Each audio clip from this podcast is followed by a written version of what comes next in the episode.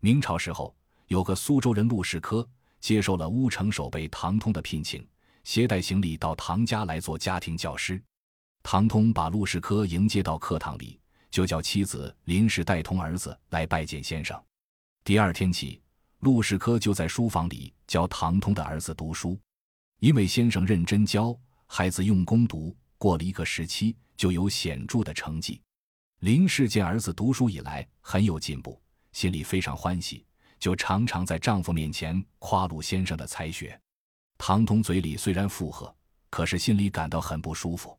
他以为妻子常常如此夸赞，恐怕同陆氏各有私情。唐通自从起了疑心，便故意在妻子面前摆架子，每天早上上衙，自己一动不动的，总要妻子给他披衣戴帽。还要妻子送他到二门口，妻子嘱咐他早去早回，他头也不回的昂然而去。一天下午，孩子很早就下了学，林氏问他为什么今天下学这么早，孩子说是先生病了。林氏听说先生发寒热，就吩咐丫鬟拿一条棉被送到书房里去。孩子为了表示敬爱先生，抢着跨进房门，自己去拿棉被，棉被大，抱不起。他见旁边有一条香罗带，就顺手拿来拴被子。他背着被子直送到书房里去，心里暗自想：先生一定会夸我礼。进了书房，见先生已昏昏沉沉的睡着了，他就一声不响的解开被子，轻轻的盖在先生身上。他觉得今天做了一件敬爱先生的好事情，心里很高兴。盖好被子，转身就跑。那条香罗带落在地上，也没看见。傍晚，唐通下牙回来了，林氏给他脱外衣，丫鬟给他送茶，服侍的非常周到。但是唐通还是满面的不舒服，林氏觉得很奇怪。唐通一面喝茶，一面问孩子在哪里。林氏告诉他，因为先生病了，今天放学早，现在到花园里玩去了。晚饭后，林氏吩咐丫鬟陪孩子睡觉，自己去准备明天给丈夫穿的衣服。唐通这时便走向书房去看望先生，因为据说先生连晚饭也不曾吃。走进书房，见先生昏昏沉沉的睡着，就不去惊动他。正要转身退出，忽见地上有一条东西，拾起一看，原来就是妻子的香罗带。他气上心头，心想：可见我的怀疑一点不错。今天香罗带落在我的手里，看他还有何面目见我？他含怒走出书房，越想越气。他藏起香罗带，回到房中，气呼呼地坐下。林氏不知怎么一回事，还上前来问先生的病况。唐通不去睬他，忽然在壁上抽出剑来，厉声地说了一句，把林氏吓得立脚不住，倒退了几步。林氏问他究竟为了什么事，他就拿出香罗袋来说：“你看，你的罗带怎么会落在先生的书房里？”今天我要叫你死而无怨。林氏一时无法辩白，唐通已想好一计，逼迫他梳妆打扮，连夜去敲先生的门，以明究竟。林氏迫于夫威，只好屈就。他两人一前一后的向书房走去。林氏走到书房门口，实在羞愧得举不起手来，回头要走。唐通连忙把他抓住，强逼他非敲门不可。林氏无可奈何的轻轻敲了几下，先生正好热度稍退，有些清醒，听到有人敲门，开口便问。唐东见先生已在内答应，就退后几步，睁着两眼，侧着耳朵观听动静。先生听出是林氏的声音，觉得非常奇怪，在床上坐起，回复了他。林氏已感到羞得无地自容，转身要走。唐通还是强迫他非要先生开门不可，这一来，先生就认为林氏为人不真，厉声的裁他训责了一顿。先生对林氏的训责却医好了唐通的疑心病。唐通立刻满面笑容，陪着妻子回房去。回到房中，林氏想起以后再没有脸面去见先生，把所有冤屈付之一哭。唐通忙用好言安慰。答应明天去向先生解释明白，他还把香罗带佩在自己身上，以表示夫妻俩已和好如初。陆世科自林氏离去后，再也不能安心睡觉，穿衣起床，气愤地想：这样不知羞耻的女子真是天下少见。他并不想弄清楚怎么突然会有这样的事情，为了表示清高，就连夜写了一封辞职的信。等到天刚刚亮，他把信放在桌上，携带行李不别而去。孩子吃过早饭，来到书房里，东张西望却不见先生，只见桌子上放着一封信。他拿了信给父亲去看。唐通看过信，觉得已没机会解释昨夜的误会，从此家丑不免外扬，心里懊恼万分。临时知道了陆世科辞职离去，特别感觉到含冤莫白，终日闷闷不乐。他有苦无处诉，只在背地里怨恨丈夫。一年后的一天，府里送来一个紧急公文，要唐通随同大将陈林去征讨海寇。陈林大队已经出发。唐通随即骑马动身，到指定的地点去迎候。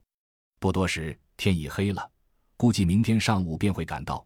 于是他下马投宿在一家客店里，脱去外衣吃饭的时候，他发现酒色不清，知道酒里有毒，自己已落在了一家黑店里。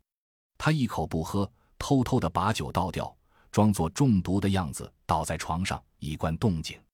不一会，那店主果然进来，一瞧。以为他已中毒，自得其乐地穿上他的外衣，甩甩袖子，摆摆架势，然后去拿他的包裹。唐通趁机一跃而起，一拳打倒了贼店主。可是找不到绳子，就解下自己身上的香罗带，把他绑住。天明后，唐通带着店主赶向指定地点去迎候陈林。他和大队会合，讲了昨晚发生的事。陈林就下令把这个谋财害命的黑心店主斩首。陈林又让割下脑袋，首级分开，弃尸路旁。随即，唐通跟大队一同赶路，前去征讨海寇。乡人发现了这具无头尸，非常惊异，连忙去通知地保。地保过来一看，见这无头尸穿着手背的官衣，绑着官家妇人才有的香罗带，就以为唐通被人谋杀了。地保慌忙到县衙报案，县官懒得去现场勘查，当下吩咐地保随同一个衙役去通知唐家。唐通的表弟杜平是个游手好闲、不务正业的人，常来唐家借钱。这天他又来向林氏借贷，林氏一面拿钱给他，一面向他规劝了一番。可是杜平对林氏的规劝只当作耳边风，他知道唐通不在家。就大胆的用言语来调戏林氏，林氏一听又气又恨，转身想要回房，被杜平上前一把拉住。正在这时，忽听到外面有人进来，原来地保带着衙役到唐家报信来了，真像一个晴天霹雳。林氏听到丈夫的噩耗，惊慌失措，悲痛万状。衙役看杜平鬼头鬼脑的神色，就问他到这里来做什么。杜平一则刚才无理做贼心虚，又怕说借钱有失面子，因此言语之无，一时回答不上。地保同衙役咬了一阵耳朵，以为他俩有通奸嫌疑，可能唐通就是他俩谋杀的。于是衙役就乘机向林氏敲诈。林氏因为丈夫被人谋害，自己又背上莫须有罪名，气愤之下就斥衙役不应含血喷人。衙役和地保敲诈不成。就不管青红皂白，把杜平和林氏一起带走，押送官府。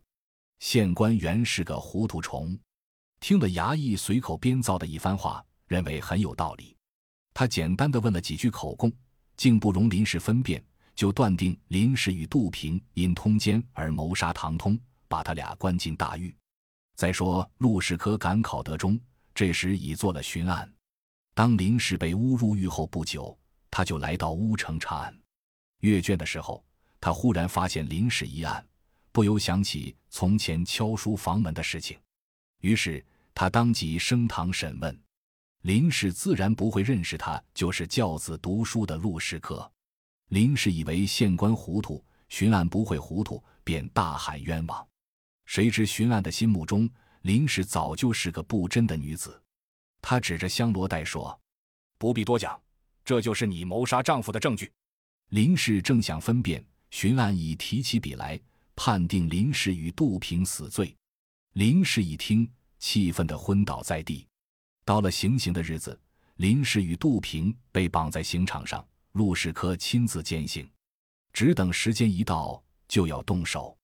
再说唐通军务完毕，匆匆回家，见大门锁着，非常奇怪。林舍告知详情，他大吃一惊。唐通慌忙上马，向法场飞奔而去。到了法场，他翻身下马，一面大声叫唤林氏，一面直向前奔去。陆士科和县官见唐通突然出现在法场上，大惊失色。林氏见到了丈夫，又惊又喜，又气又恨。就挺起腰责骂巡案，不妨巡案拿半夜敲门的事来讥笑他。林氏一听，方知巡案就是陆士科，于是转过身来痛责唐通。唐通低着头，一声也不敢响。